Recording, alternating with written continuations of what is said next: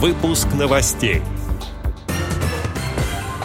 Уровень доступности объектов потребительского рынка. Состоялось первое заседание балансовой комиссии администрации аппарата управления Всероссийского общества слепых. Далее об этом подробно в студии Алишер Канаев. Здравствуйте. 1 марта 2022 года начала работу балансовая комиссия администрации аппарата управления ВОЗ. Об этом пишет Медиа ВОЗ. Комиссия подведет итоги работы хозяйственных обществ ВОЗ в 2022 году и рассмотрит бизнес-планы на 2022 с участием полномочных представителей президента ВОЗ в федеральных округах, председателей наблюдательных советов ООО ВОЗ и генеральных директоров ООО ВОЗ. В работе комиссии принимают участие руководители и ответственные сотрудники администрации аппарата управления ВОЗ.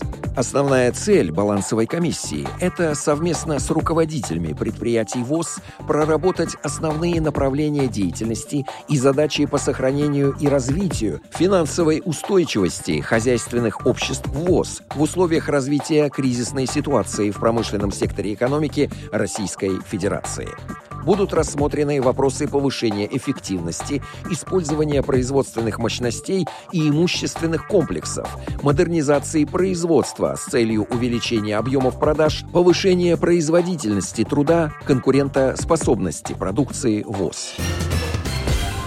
Инвалиды по зрению ВОЗ приглашаются принять участие в исследовании удовлетворенности уровнем доступности объектов потребительского рынка.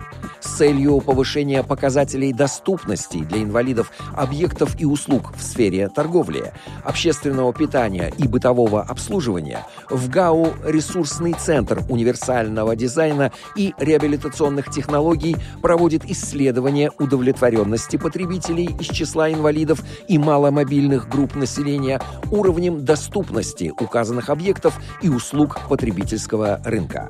Все заинтересованные лица могут принять участие в исследовании и пройти опрос в срок до 11 марта 2022 года, перейдя по ссылке, указанной на сайте Всероссийского общества слепых.